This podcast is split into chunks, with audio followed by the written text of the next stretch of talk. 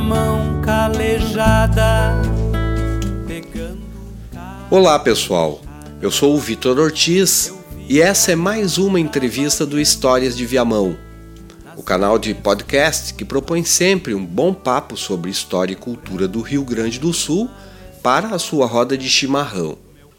Esse podcast é especial e traz uma segunda entrevista complementar à série 200 anos da viagem de Saint-Hilaire ao Rio Grande do Sul e Uruguai. A primeira foi com o escritor Rafael Guimarães e você encontra aqui disponível neste canal. Desta vez, vamos falar com o professor Fábio Kuhn, doutor em História do Brasil e História do Rio Grande do Sul pela Universidade Federal Fluminense e atual coordenador do programa de pós-graduação da Universidade Federal do Rio Grande do Sul. Fábio é também autor de Breve História do Rio Grande do Sul, livro de 2007, publicado pela editora Leitura 21, e autor também de Gente da Fronteira, Família e Poder no Continente do Rio Grande, Campos de Viamão, 1720-1800, livro de 2014, publicado pela editora Oikos. Também importante destacar que este episódio conta com o apoio cultural do programa de extensão Eco Viamão, do Instituto Federal do Rio Grande do Sul, Campus Viamão. O Eco Viamão também possui um canal de podcast onde você pode encontrar diversos outros conteúdos sobre agroecologia e sustentabilidade. Eu te convido também para conhecer e visitar a nossa página no Apoia-se, a vaquinha digital do canal Histórias de Viamão, onde você pode fazer a sua contribuição para o projeto e ajudar a manter o acesso gratuito aos nossos conteúdos. Com vocês, nossa entrevista com Fábio Kuhn, cuja ênfase sobre essa passagem de Saint-Hilaire em 1820 e as anotações que ele faz em seu diário de viagem sobre a população de Porto Alegre recai sobre a presença de um número extraordinário de negros escravos, o que se constata especialmente com novas pesquisas e estudos sobre aquela época.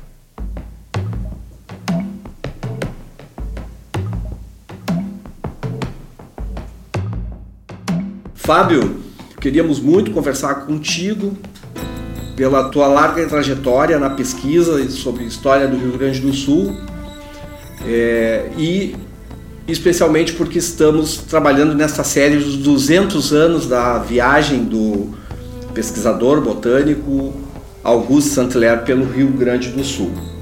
E primeiro eu queria te dizer que o nosso olhar neste momento da trajetória do Saint-Hilaire está sobre Porto Alegre e é sobre Porto Alegre, há 200 anos, 1820, que foi o período que o Saint-Hilaire passou por aqui. Era uma cidade que, segundo ele, tinha entre 10 e 12 mil habitantes, um número difícil de confirmar por, por várias razões. Eu queria, primeiramente, saber é, qual é a tua impressão, você que certamente conhece, sobre os apontamentos que o Saint-Hilaire fez sobre Porto Alegre, de um modo geral, focando um pouco mais nesse tema da população.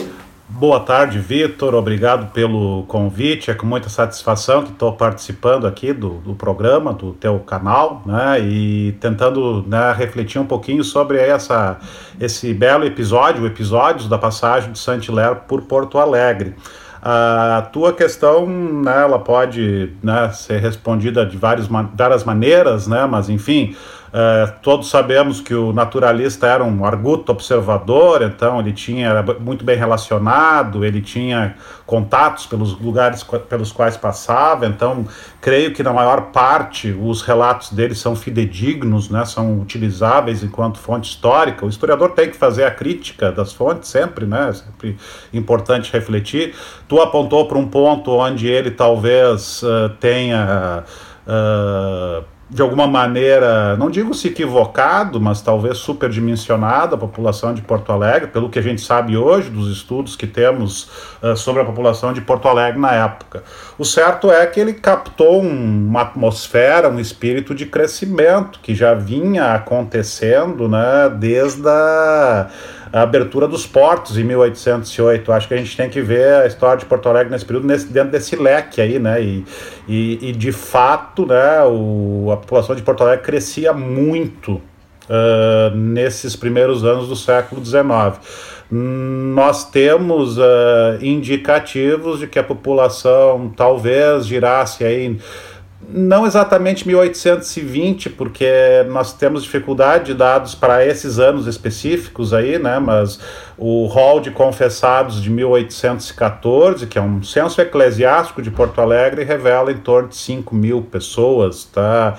Aí, pessoas, né, fregueses, é bom, importante lembrar que, que é, para o historiador é importante sempre, sempre levar em conta a fonte, né? Não é a população total, né, a população que, que era considerada, uh, enfim, uh, pertencente à freguesia e são, maior, e são a, a, princípio as pessoas maiores de 7 anos, então não inclui aí a população, os infantes, digamos, tá, que não se confessavam nem comungavam, porque esse era o objetivo desse, desse censo paroquial.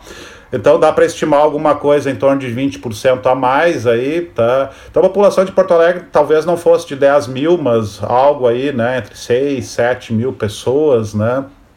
É, com uma considerável população também escravizada. Pois é, Fábio. É... Aqui temos alguns números, alguns indicadores, algumas fontes que nos ajudam a refletir sobre que tamanho tinha mais ou menos a população. Talvez não seja tão relevante também acertar na mosca o número eh, que havia, mas sabemos que há um relatório da FEE que acho que se baseia nos relatórios que os presidentes da província faziam né, à época, ou fizeram à época, que indica que Porto Alegre registrou é, mais ou menos 4.183 habitantes em 1802, ou seja, no início daquele século XIX. E esse dado ele indica também que 40% destes 4.183 eram escravos, ou seja, é, 2.511 né, eram livres, e entre esses livres também havia os negros livres, o que nos leva a pensar é, numa possibilidade, talvez real, de que naquele momento, e no virada do século, 50% da população, mais ou menos, fosse de negros. Você confirma isso? O que, que você acha dessa, desse dado, desse indicador? Pois bem, Vitor, esses números estão muito próximos da realidade, sim, a partir do que a gente sabe de pesquisas recentes. Eu vou citar dois trabalhos, um mais antigo, um pouco mais antigo, a dissertação do Roger Elias, tá, que não foi publicado até onde eu sei, é um trabalho que minha colega Ellen Osório orientou e que ele usou essa documentação, ele estudou compadrio de escravos, na verdade, em Porto Alegre no começo do século XIX.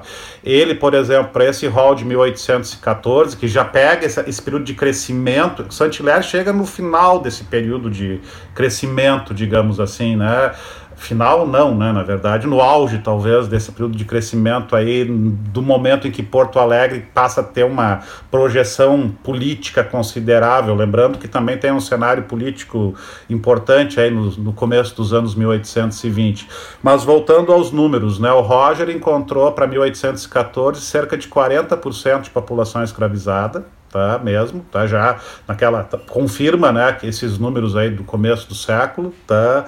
Uma população indígena muito pequena, assim declarada, menos de 1%, tá?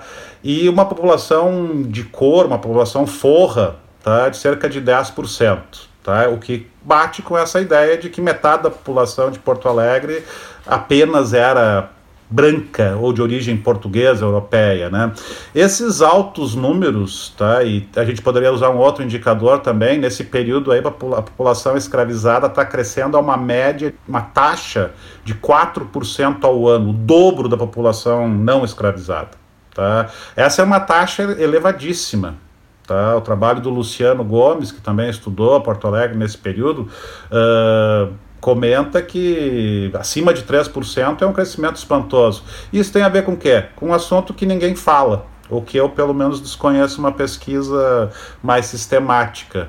Uh, Porto Alegre se torna um centro escravista do tráfico negreiro nesse período. Tá? Aquilo que Colônia do Sacramento fora no século XVIII, Porto Alegre, de certa maneira, se torna, nesse período, facilitado pela, enfim, pelo, pela, pela liberdade econômica que vai ter com a, com a abertura dos portos. Então, boa parte dessa população aí que aparece como escravizada possivelmente vem a partir do tráfico, Tá? Se a gente observa os dados dos livros de óbitos de escravos de Porto Alegre, tem, o segundo livro de óbitos abrange o período de 1801 a 1819, justamente esse período que a gente está falando. São cerca de 2.800 óbitos de escravos nesse período. Uh, quase 40%, mais de mil o número exato não é, não é esse, mas para a gente ter uma ideia, tá? São jovens escravizados, escravizados que têm entre 8 e 30 anos, ou seja, isso mostra a presença de africanos jovens chegando. E como a gente sabe, nem todos ficavam na província, né? Porto Alegre provavelmente revendia uma parte desses escravizados para a banda oriental, para o lado espanhol, para o antigo lado espanhol, né? Então, uh, Porto Alegre adquire e nós não sabemos, tá? É uma história desconhecida, como eu disse, ou em boa parte desconhecida ainda, né? Quem, quem foram os grandes traficantes, quem é que né, ganhou dinheiro com esse negócio, o comércio de, de gente, que foi, que é uma, uma das explicações, claro que tem um dinamismo próprio interno da capitania que explica, né? uh, essa, essa chegada de escravizados e esses números que a gente está falando, mas. Uh, enfim, tá? em termos gerais, seria isso nesse, nesse aspecto em particular. Nós sabemos, Fábio, que existe um, vamos dizer assim, a historiografia tradicional ou clássica né, de, sobre a história de Porto Alegre é, uma crítica de vários historiadores que analisaram os escritos dos nossos historiadores mais antigos, né? É, é, a crítica é que se construiu de alguma maneira um mito da Fundação Açoriana de Porto Alegre, ou a Fundação Açoriana de Porto Alegre é um mito é, talvez não há como desconhecer que havia uma presença açoriana em Porto Alegre naquele momento em que se oficializa a criação da, da vila né, de Porto Alegre. É, também naquele momento em que a Câmara é transferida para Porto Alegre e Porto Alegre passa a ser oficialmente a sede da, do governo da capitania e tudo mais.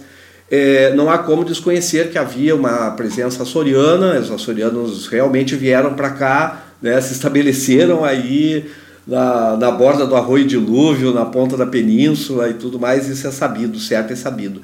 Mas é sabido também que esse contexto é, econômico, vamos dizer assim, no Rio Grande do Sul, do, marcado pela, pelo, pelo charque, né, é, um, é um contexto que também tem um outro estrangeiro chegando contra a sua própria vontade, que é o negro cativo, né, que chegava para as charqueadas, né, e que chegou também para os, no, uma presença forte nos núcleos urbanos. Né? Então, é, eu acho que essa questão do escravo ela é, talvez seja mais antiga que, esse, que essa questão do, do, do da abertura dos portos em 1808, né, Fábio? Sim, Vitor. É, o que eu me referi é que a partir do começo do século XIX isso se intensifica. Tá? Já desde o final do século XVIII, desde 1780, nós temos taxas de crescimento da população escravizada nessa faixa aí de 4% ao ano, o que é muita coisa. Isso não é uma, isso não é uma reprodução vegetativa, é uma população que cresce por conta do tráfico. Né?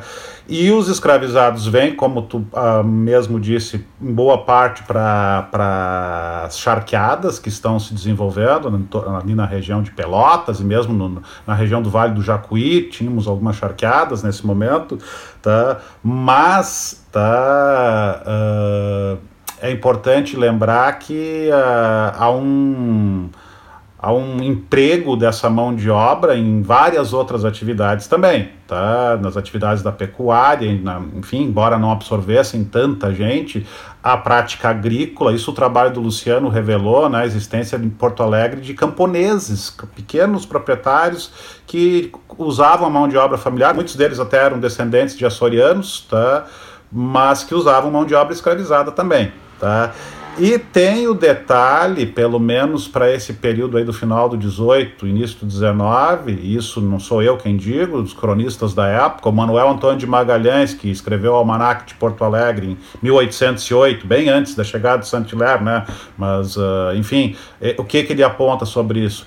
Tem entrado milhares de escravizados por ano em Porto Alegre, pela província do, do, Rio Grande do Sul, mas uma parte significativa deles era revendida para Montevidéu. Então, uh, de certa maneira, Porto Alegre, não apenas Porto Alegre, Rio Grande, é claro, né? Eu penso em Porto Alegre como uma praça mercantil, né? Uma praça mercantil importante. Rio Grande, Porto Alegre e Rio Pardo são os grandes núcleos urbanos e onde está a maior parte da da riqueza nesse momento, né? E não é se estranhar que aqui tivéssemos também, né, muitos traficantes de escravizados, comerciantes, tá? E que uma parte dessa população, pelo menos, que, porque os números são muito altos, 40% do total, em Porto Alegre, não sei se teríamos atividades econômicas que justificassem tal emprego, tá? Acredito que uma parte, pelo menos, pudessem ser né, habitantes temporários aí, à espera né, de, de serem revendidos, tá? mas isso, enfim, né, uh, os números não nos revelam, é apenas uma inferência que a gente pode fazer aqui. Bom, eu acho que tem um, um outro mito que nós poderíamos colocar nessa conversa, que é o mito de que uh, no Rio Grande do Sul a escravidão foi amena ou branda, o próprio Saint-Hilaire, ele, ele analisa isso em vários momentos, em várias passagens do, do, do livro, ele observa isso, né? E, aliás, tem um dado interessante lá daquela, daquela passagem dele pela Fazenda Boa Vista, ele registra que haviam 80 negros mina, da, da, oriundos da costa da mina, né? Ele qualifica isso porque o mercado qualificava os, a os, os negros de diferentes procedências, o mercado de alguma maneira é, avaliava, né, valorizava mais uns do que outros para determinadas determinado tipo de atividade. Então uh, ele analisa isso ali na Fazenda Boa Vista, ele analisa em outros momentos da sua viagem, nos registros que ele vai fazer nos diários, inclusive é, é, de, alegando que, bom, o, o, negro que trabalha na, na lida do campo, na pecuária, ele tem um cavalo dele, ele faz a, tudo a cavalo, ele tem aparentemente mais liberdade do que aquele que trabalha na cana de açúcar no Nordeste, nos canaviais, enfim, né? É, é, aparentemente, pelo menos, esse negro é, um, é mais livre nas, no seu na sua vida de cativeiro. E, no entanto, em outros momentos, ele mesmo registra, como na visita que ele faz à casa dos Chaves, lá em Pelotas, né? ele descreve uh, o, o, o que ele vê com muito sofrimento e dor, uh, a presença constante de um menino, que era uma criança, que ficava encostada na parede o tempo inteiro da sala, à disposição da família, é, sendo chacota dos filhos do, do proprietário, é, e estava ali para atender aos, aos pedidos que mais triviais, né, tipo me alcança um copo d'água ou né, coisas desse tipo, e não podia ir dormir antes que terminasse toda a ceia, vamos dizer assim, né? É, e, e, e, se tratava de uma criança, né, o sofrimento. E ele também registra lá os, o sofrimento dos, dos negros, a condição de trabalho dos negros nas charqueadas. Né? Então, eu acho que esse é um outro mito. Você encara isso como um mito ou você vê isso de uma maneira diferente? Como eu te disse antes, né, Vitor, toda fonte tem que ser devidamente criticada, né? E eu acho que o erro aqui não é tanto do Santo Tiller quanto dos que leram ele de alguma maneira se apropriaram, né? Eu vou utilizar um termo muito comum que a gente está trabalhando agora, que é a ideia dos usos políticos do passado, né? Um pouco a a ideia de que uh, o Rio Grande do Sul teria uma escravidão mais amena, branda em relação a outras partes, né? a, a própria população de origem africana seria menor. Isso sim é um mito, né? Nós temos vários indícios de que, indícios não, evidências, né, de que uh, a população aqui eh, de origem africana era super significativa, 30, 40% da população total. O, o Saint-Hilaire foi lido de uma certa maneira, por uma determinada intelectualidade gaúcha aí do começo do século XX, especialmente aí, o, alguns ligados ao Instituto Histórico Geográfico, e que né, difundiram essa versão aí, né, do, do, do da escravidão mais branda. Mas, como tu mesmo apontou, lendo-se o Saint-Hilaire na íntegra, né, se percebe que o relato dele não é bem esse, né? Ele aponta aí as iniquidades, né? E isso está assentado um pouco na ideia de que existiria uma democracia gaúcha. Isso, isso sim é um mito, né? Que acho que já o Fernando Henrique Cardoso, lá no seu clássico Capitalismo e Escravidão no Brasil Meridional, desconstruiu nos anos 60, né? Na prática, a situação dos escravizados ela variava muito, e não apenas aqui, em toda parte. Tá? Então, temos o, aquele que trabalha na charqueada, que vive de sol a sol ali com o feitor no seu encalço, tá? enfim, tendo que trabalhar de forma muito rígida, até essa situação de, de escravizados que viviam quase com liberdade, principalmente esses que atuavam como peões, né, que tinham cavalos, ou mesmo os escravizados urbanos numa cidade como Porto Alegre, a escravidão de ganho era uma realidade, escravos que eram hábeis em determinado ofício podiam né, uh, trabalhar nessa atividade, como sapateiros, carpinteiros, né, ourives, enfim, qualquer atividade manual dessas e combinar com seu senhor um, um retorno em dinheiro, tá? E, e vivia, às vezes não vivia nem na casa do senhor.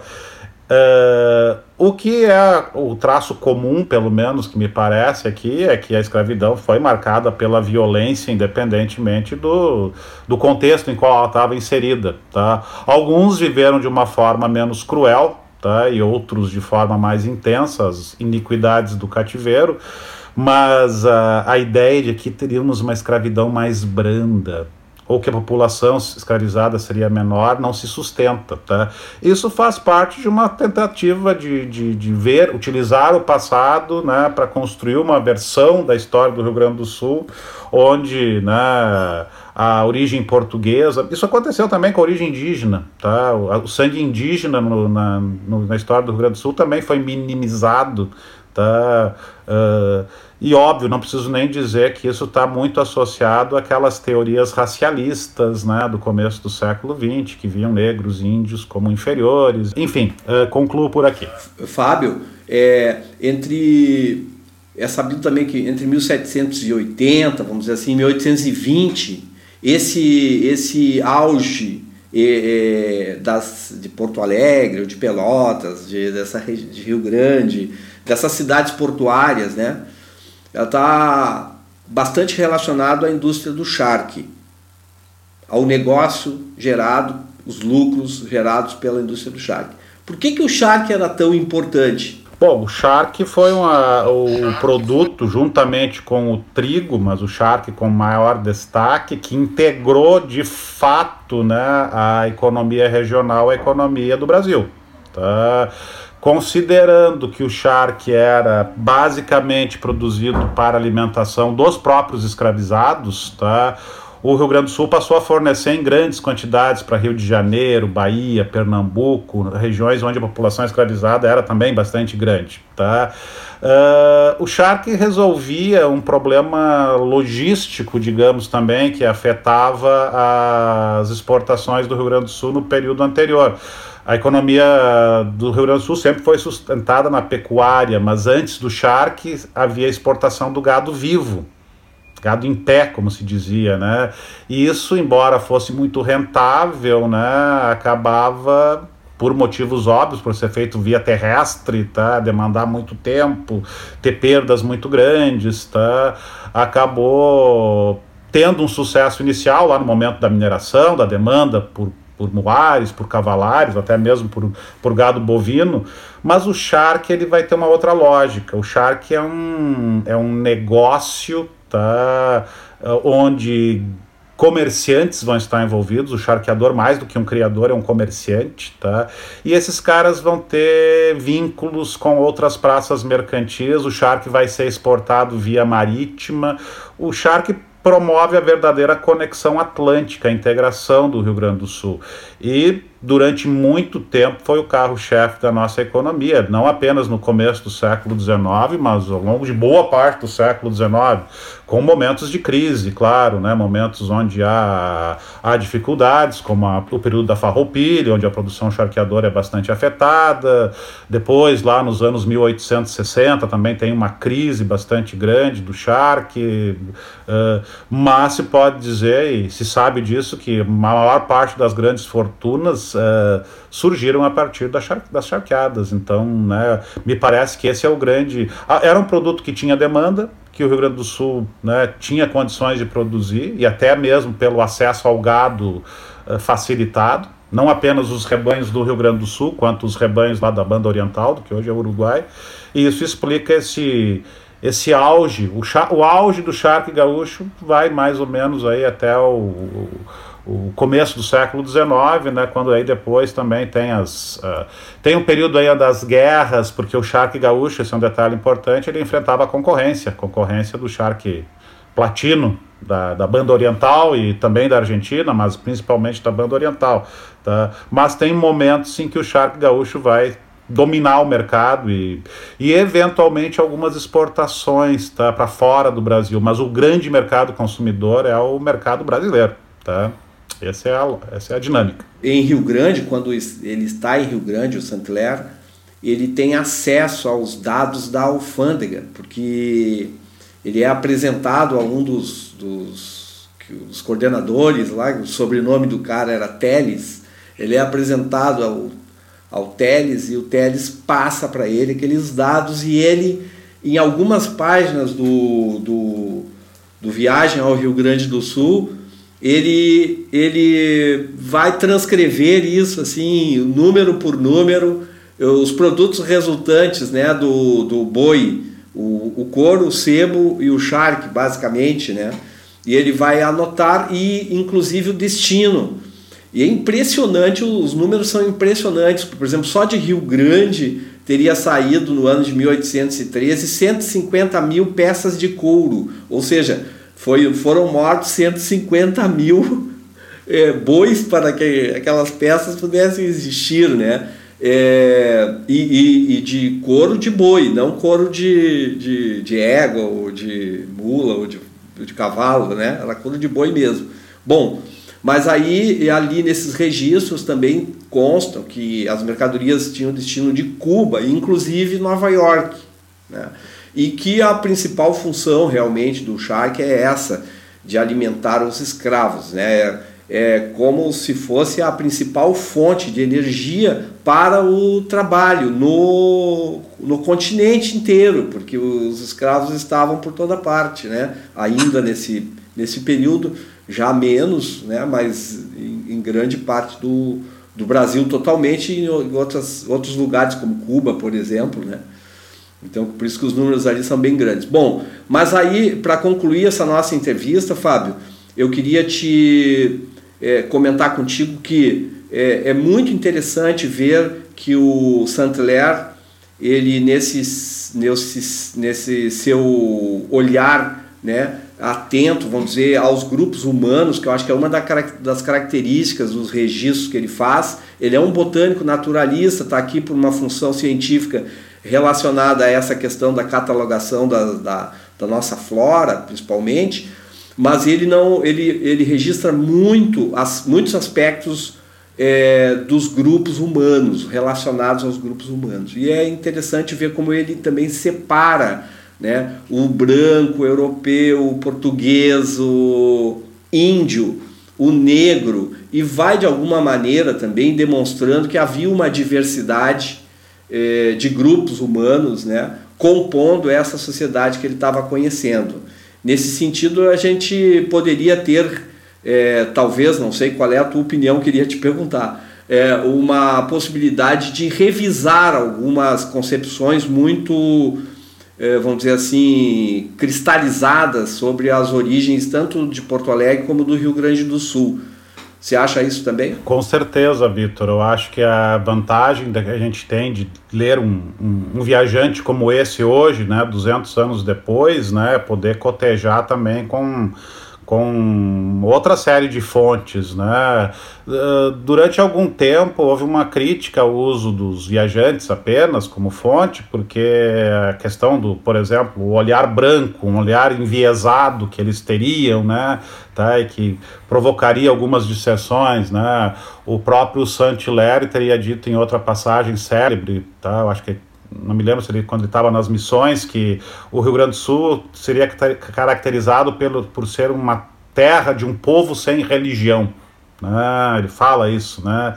O que, enfim, né, se entende num contexto mais rural, onde as capelas, igrejas eram distantes, mas que, se tu for observar de um ponto de vista sociológico, efetivamente, não se pode dizer que o, a, os sul-rio-grandenses daquela época fossem ateus ou incrédulos ou coisa do tipo. Tá? Uh, eu mesmo fiz um estudo sobre isso anos atrás, onde parti dessa ideia do Saint-Hilaire para mostrar que, apesar de que a, a impressão dele pudesse ser válida para algumas regiões, isso não era uma realidade tá, que existisse, porque existiam muitas freguesias, muitas irmandades religiosas, enfim. Mas para te responder a tua, a tua questão mais específica, né? Acho que sim, a gente deve pegar esses trabalhos dos viajantes, o Saint-Hilaire é um, é um grande registro histórico, porque ele é um observador muito arguto, muito, muito, muito detalhista, tá? E cruzar com essas outras fontes que a gente tem hoje. Algumas eu mencionei aqui lá no início, né? Hoje nós temos fontes é, eclesiásticas, censos que nos revelam, né? Na, aí na contagem dos números aí nos revelam que essa realidade que ele comentou, ela tinha assim um peso muito grande. Eu acho que assim o mito da Porto Alegre açoriana, né? Eu acho que esse é um mito que já há muito tempo está meio que já em desuso, mas reforço aqui, né? Uh, sim, lá no início, alguns fundadores de origem açoriana, mas Porto Alegre recebeu uma intensa imigração uh, portuguesa, de portugueses de outras regiões também, aí ao longo do final do século XVIII, início do século XIX. Eu acho que é um pouco isso que o, que o Saint-Hilaire, essa tipo de sociedade que, a que o Saint-Hilaire capta, né, com uma maciça presença de portugueses, tá? metade da população, mas também temos que ter o contraponto, quer dizer, a questão da escravidão, que já apontamos aqui, né, a presença maciça, a presença dos indígenas, que aparecem bem menos em Porto Alegre, né, embora eles fossem existentes também, né, o, o, e aí também é o, é, o, é, o, é o historiador, o pesquisador olhar as fontes, a gente, como eu comentei no início, né, menos de 1% da população eh, de Porto Alegre era indígena pelos censos, Tá? Será que era só isso mesmo? Uh, a memória, o, o Coruja, o, o, famoso Coruja, o cronista, falava no Beco dos Guaranis, por exemplo, lá no centro, que hoje seria Vasco Alves, né? Uh, a presença aí de guaranis trabalhando na, na, no porto de Porto Alegre. Muitos desses guaranis eram a, a, habilidosos artífices, sabiam né, construir embarcações, por exemplo. Então, talvez no meio daquela, daqueles 10% de população designada como forra, tenha muitos e muitos, não apenas ex-escravos africanos, mas também índios né, que estão ali, não designados dessa forma. Então, acho que essa variedade, essa diversidade é algo que a gente tem que levar em conta quando a gente eh, olha a história de Porto Alegre nesse momento. É uma. Não sei se eu iria tão longe como o Luciano né, Gomes, que eu citei aqui, a tese dele, o, a dissertação dele, na verdade, uma, uma cidade negra, tá? mas certamente o, não é uma cidade açoriana somente. Né? Eu acho que muitas localidades do Rio Grande do Sul têm tem origem açoriana, mas não significa que elas, essa população açoriana seja predominante. Hum, ao longo de duas, três gerações, aquele contingente inicial se dilui. Né? E no caso de Porto Alegre, muitos daqueles que receberam as, as datas, né, as meias datas, né, acabaram depois revendendo, passando adiante. Tá? Então teve um, teve um intenso troca-troca aí, né, de, de terras e de... Eu acho que por causa de uma forma tradicional de ver a história a partir de fatos, datas, né, é, como por exemplo, ah, o Brasil foi descoberto em 1500 por Pedro Alves Cabral, né? Há sempre uma necessidade de uma afirmação mais contundente assim com relação às coisas. Em Viamão me perguntam muito, né? Sobre se Viamão foi mesmo capital ou não foi, foi capital ou não foi capital. Mas o, o que é importante não é isso, né? Eu sempre digo, ó, oh, o importante é que foi uma das cidades mais antigas e que todos, se você for procurar uh, relação aqui com os acontecimentos históricos do Rio Grande do Sul, do Brasil, você vai encontrar sempre alguma coisa daqui local que está relacionada. Né? Isso é que é importante. E de alguma maneira também tem umas, essa das, de parte na questão de Porto Alegre, mas não só de Porto Alegre, de muitas outras cidades, a necessidade de um mito assim da sobre a criação, o momento original, né? que que pudesse desvelar o, acontecimento tal que então a partir dali daquele momento fez-se Adão e Eva. Né? bom Fábio eu queria te agradecer muito essa entrevista.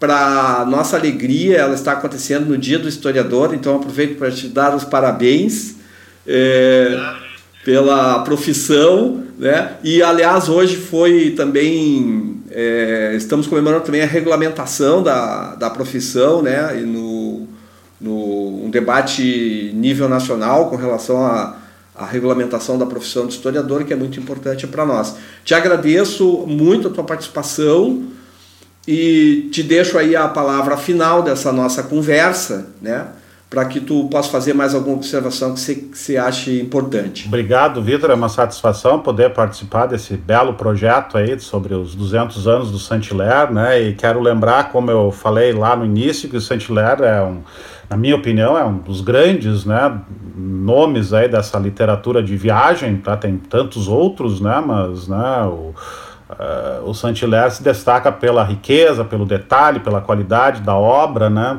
E ele foi um observador arguto tanto de aspectos sociais e econômicos, que nós nos dedicamos aqui a falar, mas também de aspectos políticos, né? E eu queria fazer uma última observação nesse sentido. Eu sei que não é bem o, o, o teor da nossa conversa aqui, mas, né, considerando que hoje estamos também comemorando um outro 200 anos, né, que foi a em Portugal tá se há 200 anos atrás estava acontecendo a, em 1820 a convocação das cortes tá, portuguesas que deu início a todo o processo de independência, o retorno de Dom João e enfim o príncipe regente Dom Pedro.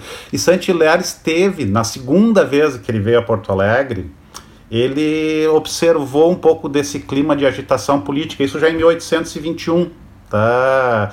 Uh, ele chega em Porto Alegre, acho que vindo de Rio Pardo, ele chega via fluvial. Né? E ele observa uma grande agitação na cidade, que foi justamente quando foi feito o juramento à Constituição tá? A Constituição, que é, é bom lembrar, porque isso daqui a 2022 o tema será os 200 anos da independência e a gente vai retomar esses, é, um pouco isso, né? a, a a Constituição que foi jurada lá por Dom João quando voltou para Portugal, ela também foi jurada em Porto Alegre, tá? E, e Porto Alegre chega, eh, e Saint-Hilaire chega em Porto Alegre e escuta uma, ele, já desde a chegada ele vê grandes festas populares, o que mostra que existia uma efervescência política também, todo mundo discutindo uh, autonomia, independência, constituição, né? os novos os novos vocabulários aí, né, que ele de alguma maneira observa também. A passagem é muito rápida, mas eu gostaria de também chamar a atenção que né, tem essa tem essa esse olhar também aí para os acontecimentos uh, políticos que estão acontecendo e Porto Alegre é o epicentro, né? Uh, o, Falo isso porque recentemente escrevi um verbete para um dicionário da história da independência sobre Porto Alegre, onde esses acontecimentos aí eu recuperei em parte no, no, no, no tá? que, que descreve esse clima político aí. Então, né, é mais um, mais um exemplo aqui de como é importante a obra do Saint-Hilaire, como ela deve ser uma fonte que nós, historiadores e pesquisadores, devemos estar sempre voltando, lendo, relendo, né? E, e como eu disse, cotejando com outras fontes, né? Comparando. É isso, né? A experiência de olhar num outro tempo, numa outra época, também sempre vai nos trazer alguma diferença, né? Com relação àquilo que foi é, feito antes, né? Então, é, é, na verdade, é isso. A gente tem sentido também nesse trabalho aqui do podcast, da, da do, seguindo o percurso do Saint-Hilaire, né?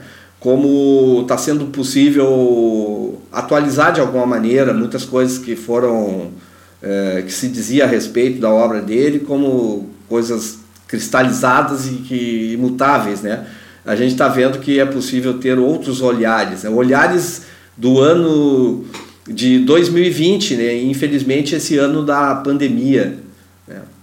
que é mais uma marca, é uma marca triste desse nosso ano, mas que faz parte da nossa realidade. Fábio, muito obrigado pela tua participação, pela tua disponibilidade e quem sabe talvez possamos fazer uns podcasts uh, ano que vem sobre os 200 anos da independência junto com o PPG da URGS. Com certeza, Vitor. Vamos pensando nisso porque é o, é o, grande tema aí agora dos próximos dois anos e acho que é importante estar tá, tá rolando toda uma discussão sobre a necessidade de nós historiadores, estudiosos da história, nos apropriarmos aí da da, da comemoração dessa data, né, que é significativa, né, refletir sobre os 200 anos da independência também vai ser algo importante, né, tá? Enfim, não é apenas uma efeméride, é algo que ajuda a gente a entender a nossa própria identidade, tipo, como país e onde queremos chegar, né, uh, daqui por diante. Uh, Zé, eu agradeço, Vitor, muito obrigado novamente pela, pela possibilidade de estar aqui conversando contigo e, enfim, uh, batendo esse papo sobre Santilé.